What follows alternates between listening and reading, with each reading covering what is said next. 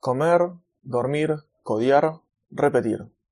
El podcast. Buenas, buenas, ¿qué tal? ¿Cómo andan? Bueno, en este episodio voy a hablar también algunos temitas que, que tomé nota para contarles. Que, bueno, es un, mix de varios temitas que, que están todos bastante relacionados. Lo primero para contar es que ya quería cambiar el diseño que tenía hasta este momento del sitio. Hasta ese momento sería hace un par de meses. Que estaba hecho con Bootstrap 3 y era un diseño que había hecho yo a mano. Que fue dentro de todo bastante rápido que lo hice. Y bueno, ahora quería cambiar a otro diseño. Más que nada para acomodar las necesidades que tenía en este momento. Que era tener diferentes lugares donde poder repartir el menú. Porque ya el menú me estaba quedando muy chico. Hasta el primer diseño del menú estaba todo arriba, las opciones de crear sitio, ver los sitios, el perfil del usuario, etc. Entonces yo tenía que poner varias opciones más y ya ahí arriba no me gustaba. Quería tener una columna lateral y diferente ordenado el contenido. Entonces bueno, estuve buscando algunos diseños, viendo qué diseño me gustaba y hice un diseño de cero hecho con Bootstrap, con Bootstrap 4 en este caso, la anterior versión era con Bootstrap 3, versión 3. Entonces bueno, hice un diseño que es una columna lateral izquierda, un sidebar izquierdo, que en la vista mobile eso se oculta y aparece solamente cuando pulsas en el botón de, menú, el botón ese tipo hamburguesita que son tres rayitas. Eso está situado arriba a la derecha, el menú, y ahí se abre a la izquierda, digamos, todo, todas las opciones. Y con una flechita luego se cierra.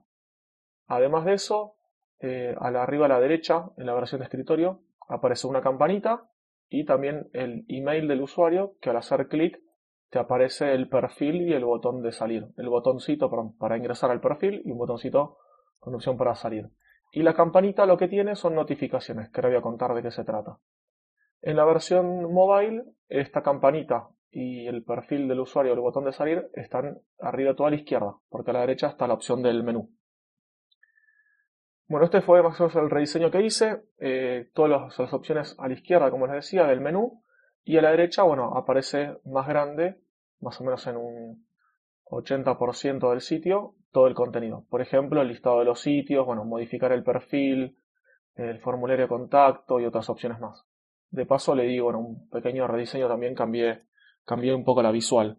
Antes, por ejemplo, las opciones de cada sitio aparecían eh, con botoncitos sueltos en el listado, en la tabla. Ahora puse un drop down, un combo de acciones y aparece todo el listado de las opciones. Como son varias y seguramente pronto haya más, eh, poniendo botoncitos con iconitos ya se hacía muy largo. Entonces, bueno, eso fue también otro de los rediseños que cambié. También la parte de crear nuevo sitio, hasta ese momento estaba en un modal, ahora está puesto en una página nueva, completamente nueva. Porque, bueno, agregué más opciones, también agregué el banner de algunos sponsors, etcétera. Como les decía antes del temita de las notificaciones, eh, en un momento surgió la necesidad de tener que informar a cada usuario de algún cambio, de alguna novedad, de algo que pasa en el sitio. Entonces, además de poder mandarlo esto por mailing, hay personas que quizás eh, están desuscriptas, no quieren recibir ningún tipo de newsletter, entonces, bueno, incluí esto. En la versión vieja aparecía como un bannercito arriba en la página que ahí yo notificaba, bueno, cuál, qué era lo que pasaba y se podía cerrar y esto bueno ya se borraba. Pero era medio intrusivo. Entonces lo que hice fue ahora en el nuevo diseño en una campanita que aparece arriba al si hay alguna notificación nueva aparece el numerito con la cantidad de notificaciones nuevas y si no bueno aparece solamente la campanita. Y al hacer clic ahí sí se despliega un cuadrado por así decirlo donde ahí aparecen el texto con un iconito de las notificaciones o lo que yo quiero informar a los usuarios. De esta manera y bueno se pueden ver y eh, no, es, no, es, intrusivo, digamos, en la, en la pantalla. Bueno, esto fue en cuanto al, eh, un poco al rediseño del sitio. También incluí en el listado y en la creación, como les decía, los banners de los sponsors que, que fui consiguiendo. Que esto, bueno, fue algunos eh, los busqué yo y otros llegaron, los sponsors. Pasamos ahora también a ver algo de esto. yo noté que en el sitio no en los sitios generados, sino en el sitio principal, hubo momentos que había como ataques, había muchos, eh, muchos ingresos, muchos intentos de ataques de diferentes IPs, normalmente siempre son rusas y chinas, la mayor parte. Entonces, bueno, lo que hice ahí para mitigar un poco esto fue eh, apuntar las DNS a Cloudflare. Cloudflare es un CDN gratuito, tiene versiones gratuitas, y usando Cloudflare, eh, digamos, esto queda como un caché intermedio, como un proxy y un CDN. Entonces, lo que podía hacer era bloquear un poco si había algún tipo de ataque. Esto fue, también lo hice en ese mismo momento.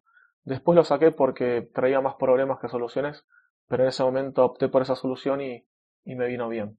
Y lo último para contar más o menos en este capítulo fue también que quería dar de alta el blog oficial del eh, sitio de Demos WP. ¿Para qué lo iba a usar esto y para qué lo iba a usar? Y todavía me falta darle un poco más de, contenido. En un principio es bueno para obviamente notificar o poner ahí cualquier novedad que pueda surgir. Por otro lado, también poder poner novedades o algo referente a los sponsors, para no eh, que no sea intrusivo y no moleste en el sitio principal, más que los banners de, de cada uno de publicidad. En el sitio del blog puedo ir, ir comentando lo, que se refiere también a sponsor. Y lo que tengo que ir eh, poniendo más y creando más contenido es sobre tutoriales. Tutoriales ya sea de WordPress o también del mismo sitio de WP. Como por ejemplo, no sé, cómo, desde cómo crear un sitio, cómo hacer backup, eh, cómo hacer diferentes modificaciones, cómo entrar por FTP, bueno, todo eso, por más simple que sea, hay mucha gente que no lo sabe hacer. Y bueno, esos son los tutoriales que tengo que hacer, que lo haré ya seguramente muy pronto. Pero antes que nada estoy corrigiendo alguna estoy haciendo algunas otras correcciones que son más urgentes y, y más importantes. También algo en cuanto al blog que yo quería hacer es que sea multidioma para que el blog sea multidioma. ¿Por qué? Porque en un principio el sitio ahora es en inglés y en español. Pero bueno, quizás en un futuro pueda agregar algún otro idioma más. El tema es que el blog no quería hacerlo solamente en español, quería también que sea en inglés. Entonces, bueno, estuve buscando algún plugin, dado que el blog estaba hecho en WordPress, estaba buscando algún plugin para que, eh, para que esto funcione. Así que estuve probando bastantes bastantes, bastantes plugins y diferentes maneras de hacerlo. Probé desde, bueno, hay uno que no recuerdo cómo se llama, que es muy conocido, que te genera como si fueran eh, los multisite y cada multisite tendría diferente idioma, pero bueno, probé un montón y la mayoría eh, o no funcionaban como yo quería, o no funcionaban bien, o tenían algún problema. Siempre alguno me traía algún problema y no funcionaba. Finalmente, probando varios, di con uno que se llama Polylang. No sé si será el mejor, si no será el mejor, si habrá otros mejores, pero yo todos los que probé, eh, ninguno hacía lo que yo quería. Con Polylang lo que logré fue tener el sitio sin tener multisite, o sea, teniendo un solo sitio, una sola administración. Lo que puedes hacer en Multilang es para cada contenido que generas, generar la versión del idioma default, acá por ejemplo es español, y además generar una versión para otros idiomas, como en, nuestro caso, en mi caso, en inglés.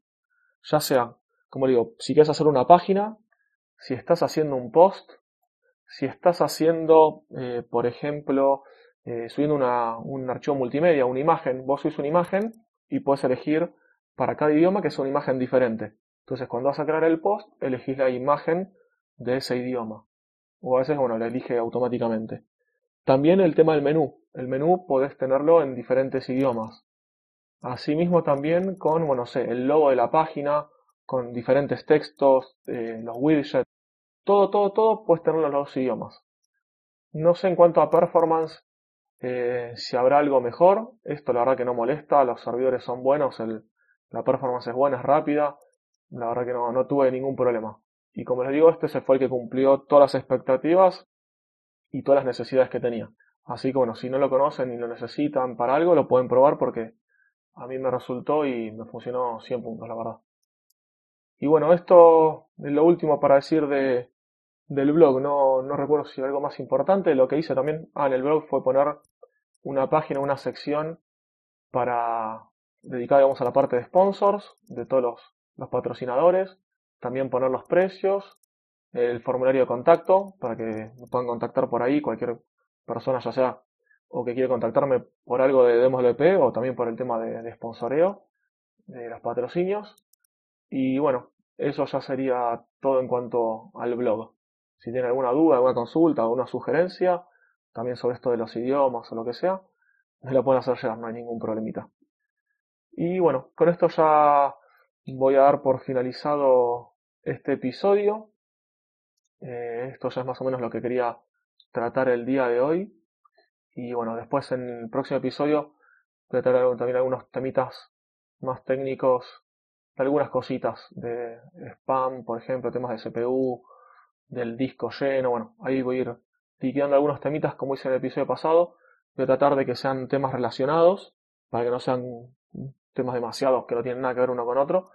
Así como les dije, me voy acercando al día actual, a la fecha actual, y, y los mantengo más al tanto en el día a día. Esto igual es bastante cercano, pero bueno, voy a tratar de estar más al día como mucho con una o dos semanas de anticipación para que, para que puedan ver y seguirlo al día cómo va, cómo va cambiando todo esta plataforma. Les mando un gran abrazo y nos encontramos la semana siguiente.